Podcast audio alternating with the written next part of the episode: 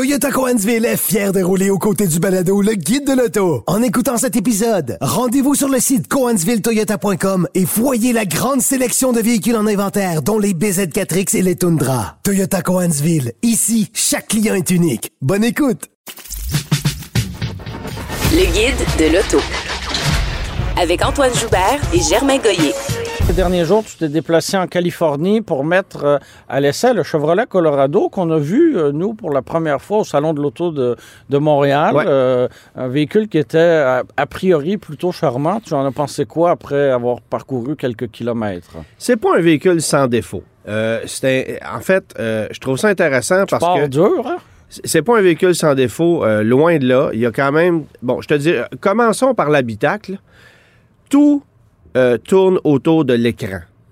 Et on nous a parlé du donné écran pendant je sais pas combien de temps en présentation. Écran qui comporte même les commandes des phares. Alors, il n'y a plus de commandes physiques des phares. Ça, c'est un véritable problème, là. C'est, c'est, c'est C'est ridicule. une question de sécurité. Un jour, cet écran-là va tomber en Et panne, là, va et- là, de les fonctionner. ingénieurs de GM nous dire euh, Oui, mais quand est-ce que vous allumez ça, les phares? Tout se fait automatique maintenant. Euh, regardez, là, il y a des fonctions primaires, Ouais. incluant la jauge à essence, qui n'est pas dans l'instrumentation numérique si on choisit l'affichage de base. Il faut aller modifier l'afficha- l'affichage dans l'écran numérique pour avoir droit aux jauges. C'est pas, de des sens. farces. Ça n'a pas de sens. Puis, Plus que ça. Le, le plus bel exemple, c'est est-ce que tu as essayé de démarrer récemment un iPad qui a plus de 5 ans? Non. Non, ben fa- fais l'exercice. C'est ça. te donnera très peu d'espoir à la, la- la viabilité à long terme d'un- écran tactile comme ça, par lequel Mais tout je te, passe. ouais, mais je te raconte ceci. Alors, j'ai- conduit parce que, bon, euh, dans, dans le milieu, lorsqu'on fait des essais routiers comme ça, on, est, on a un coéquipier. Alors, euh, j'étais jumelé avec euh, la journaliste ontarienne Jill McIntosh et on s'installe à bord du véhicule. Et là, elle dit euh, Pourquoi tu pars pas? Ben, J'ai dit J'aimerais ça euh, réinitialiser l'odomètre journalier et pouvoir mettre la consommation d'essence à zéro. Tu sais combien de temps ça a pris avant qu'on réussisse à le faire? 5 minutes. 20 minutes. Wow. Regarde bien ça. Alors, je ne trouve pas la fonction dans l'écran de l'instrumentation. J'ai beau jouer sur le bouton du volant, puis je suis assez habitué, là, et particulièrement avec des produits de GM, généralement, c'est pas super compliqué. Je suis habitué, là, j'essaie de trouver. Je fais venir un, gars de GM qui regarde ça, qui essaye de jouer, trouve pas la solution. Ça va chercher un deuxième ingénieur qui revient. On trouve une blague pas- de Newfie. Combien ça prend pas la pour remettre la, la- la- Ouais, la- la jauge à zéro? Et, et- et- et au bout de trois employés de GM, la solution était toujours pas trouvée et c'est Jill qui a réussi à trouver la réponse.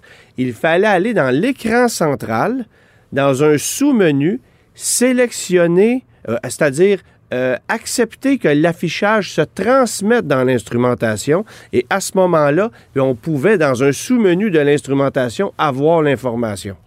C'est compliqué, c'est non intuitif, ce n'est pas ergonomique, ce sont des idées de sans dessin, des gens qui ont travaillé sur des écrans dans un bureau mais qui n'ont jamais conduit un véhicule de leur vie. Et là, tu mets ça dans les mains d'un gars qui s'en va se promener avec ses VTT dans sa boîte de pick-up dans une trail.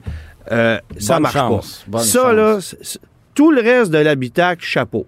Parce que le euh, siège, console, espace, insonorisation, comment on a... Parce que le, modèle sortant, c'était un petit peu dépassé. On se, on se Oui, le ben c'était dépassé, puis en même temps, c'était dépassé, puis en même temps, euh, ça brassait, là, c'était le côté confort, euh, c'était un véhicule qui avait été euh, commercialisé en 2014, puis qu'on n'avait pas nécessairement amélioré depuis, mais là... Est-ce qu'on a conservé le même châssis puis on l'a adapté? ou Alors ça, c'est intéressant parce que all new, all new frame, c'est all new, biggest, nicest, c'est tout le temps la même chose. Un châssis 100% nouveau sur un Colorado, permettez-moi d'en douter. On nous a dit qu'il était tout nouveau. Ce que je sais, c'est qu'on a modifié complètement les points d'ancrage des éléments de suspension, que l'empattement est plus long. Alors, il y a quand même eu des changements significatifs.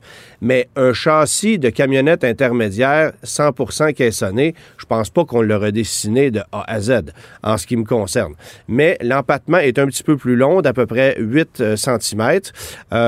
et ce qu'il y a d'intéressant aussi, c'est qu'on s'est concentré sur la carrosserie qui était la plus populaire, c'est-à-dire cabine multiplace, caisse courte, 5,5 pieds. Il n'y a plus de cabine intéressant, allongée. Intéressant pour la majorité, Non, mais, mais, Moi, ce qui, moi, ce que je trouve intéressant là-dedans, c'est que si on a fait ce choix-là, c'est probablement parce qu'on a des plans futurs avec d'autres produits. c'est-à-dire? C'est-à-dire, sur le marché sud-américain, en ce moment, on commercialise une camionnette du format de la Maverick qui s'appelle la Chevrolet Montana. Et tout me laisse croire que ce véhicule-là pourrait arriver chez nous d'ici un an ou deux, parce que Ford connaît un succès monstre avec la Maverick aux États-Unis. Ici, oui, on en connaîtrait si on l'avait, mais on ne veut pas en vendre au Canada. La vérité, c'est qu'on les vend aux États-Unis. Alors, fort probablement qu'on va travailler à amener ce nouveau véhicule d'entrée de gamme chez les camionnettes, parce que là, la Colorado et, et évidemment la Canyon, là, quand je parle du Colorado, tout s'applique à la Canyon. Euh, euh, c'est une non, camionnette. Ce sont des véhicules bien distincts qu'on va te Ah, c'est chez GM, c'est ce qu'on va te dire. mais, mais, mais la vérité, c'est que c'est exactement le même Bien- bien véhicule. sûr. À la différence que la Canyon ne sera plus disponible en deux roues motrices. Ça sera le cas chez Chevrolet. La version d'entrée de gamme, le Work Truck, euh, lui, Ce qui est peux- correct, là, Ouais, c'est ça. Alors, de faire une tu peux avoir une version à deux roues motrices euh, au Canada. Il y aura des deux roues motrices LT aux États-Unis qu'on n'aura pas chez nous, là.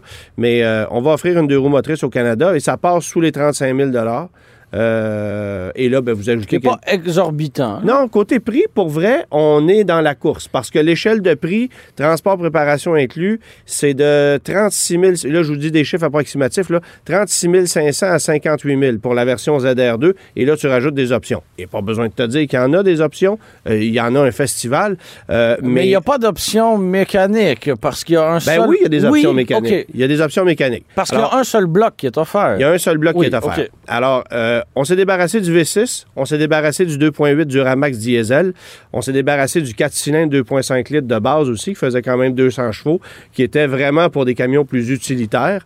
Euh, et tout ça s'est remplacé par un moteur. Et on dit que ce moteur-là jumelle le couple du diesel et la puissance du V6. Hey, on a vraiment une équipe marketing Extraordinaire. géniale. Alors, vous aurez compris que c'est le 2.7 turbo qu'on utilise dans le, dans le Silverado depuis euh, quelques années. C'est pas un moteur qui a eu bonne presse sous le capot du Silverado. Euh, et honnêtement, euh, moi, je l'ai toujours dit, à- il y, il y a un moteur 6 cylindres de même cylindrée vendu chez Ford qui est tout simplement plus efficace et qui consomme moins. Alors, Mais euh, ça, c'était- c'était pour une camionnette pleine, pleine grandeur. grandeur. Alors là, on s'en va dans une intermédiaire. Oui, voilà. Évidemment, on s'est mis à la page avec un nouveau 4 cylindres. C'est ce que Toyota fera avec la future camionnette Tacoma qui va arriver l'année C'est fini prochaine. par arriver. hein. C'est ça. Euh, et bon, et Ford a fait de même il y a plusieurs années déjà. Alors, ce sont des 4 cylindres qui s'en vont là. Euh, c'est un moteur 80 livres plus léger que le V6. Donc, ça change. Oui, c'est une petite économie là, à ce niveau-là. Euh, mais il y a, trois euh, va- variations de ce moteur-là. Et tu auras compris que c'est de la programmation. Alors, moteur de base, c'est 237 chevaux, 259 livres-pieds de couple. C'est pour la version euh, Work Truck et la version LT. En option sur le modèle LT, tu peux avoir le moteur qu'on appelle le Turbo Plus, qui là passe à 310 chevaux, 390 livres-pieds de couple. Et ça permet de doubler pratiquement la capacité de remorquage, Ça, qui passe de intéressant. 3500 à 7700 livres. Euh, et ce moteur-là est offert de série dans la nouvelle version Trail Bus, qui, je pense, risque d'être la plus populaire parce qu'elle se base sur la camionnette WT, mais avec tous les artifices de conduite en route. Donc, c'est un pas- habillage un peu plus costaud. Un habillage un peu plus costaud, des voies plus larges, suspension rehaussée de 2 pouces, euh, roue de 18 pouces, pneus plus agressifs, suspension plus ferme, des modes de conduite, évidemment, pour la conduite en route, mais t'as pas d'équipement dedans. Tu ne peux même pas avoir de siège chauffant. Et ça, c'est un peu un problème. Oui, au Canada, on sait que c'est une, mais on- on une comprend- commodité qui on- est très, très populaire. là. On comprend que, euh, moi, comme je leur ai dit, moi, d'avoir la fonction euh, Google Assistant, je m'en fous, mais des sièges chauffants, bon. Mais on comprend que c'est une, euh, c'est une fonction vitale chez Oui, nous au, Canada. Aux États-Unis, ça l'est peut-être pas, mais ici au Canada, ça l'est. là. C'est ça. Au Canada, c'est- et, et bon, c'est probablement un problème de puce électronique là, qui, qui a fait en sorte que, que- que- qu'on n'a pas pu l'offrir. On Ouais. dit que ça viendra éventuellement. Après ça vient la version Z71 qui, elle, joue la carte du luxe. là. Alors là, on a, on a tout ce qu'on veut de luxe, de niveau de finition. C'est très beau, c'est très riche. Qui ressemblera à la version Denali qu'on aura chez GMC. Euh, pas à ce niveau-là. Moi, j'ai l'impression que Denali, on va aller jouer une coche de plus. Et puis, ensuite, la version ZR2 qu'on Oui. n'a pas pu mettre à l'essai. Ah. Euh, alors, C'est un moteur qui sonne ordinaire. Eux, eux vantaient les mérites de la sonorité de ce moteur-là. Je vais être honnête, là, ça sonne comme un 4 cylindres de cobalt. Ouais. C'est absolument Ça pas vend pas exotique. beaucoup de rêves de ce côté-là. Non, vraiment pas. C'est il y a beaucoup, beaucoup de couples et c'est le gros avantage de ce moteur-là. Les 310 chevaux, je les ai pas ressentis. Ça me donne plus l'impression d'un 250. Là. OK. Mais c'est le couple qui, qui, qui- qui permet. Puis il y a une instantanéité dans l'accélérateur qui est très importante, surtout en conduite hors route. On est allé jouer un peu. Là.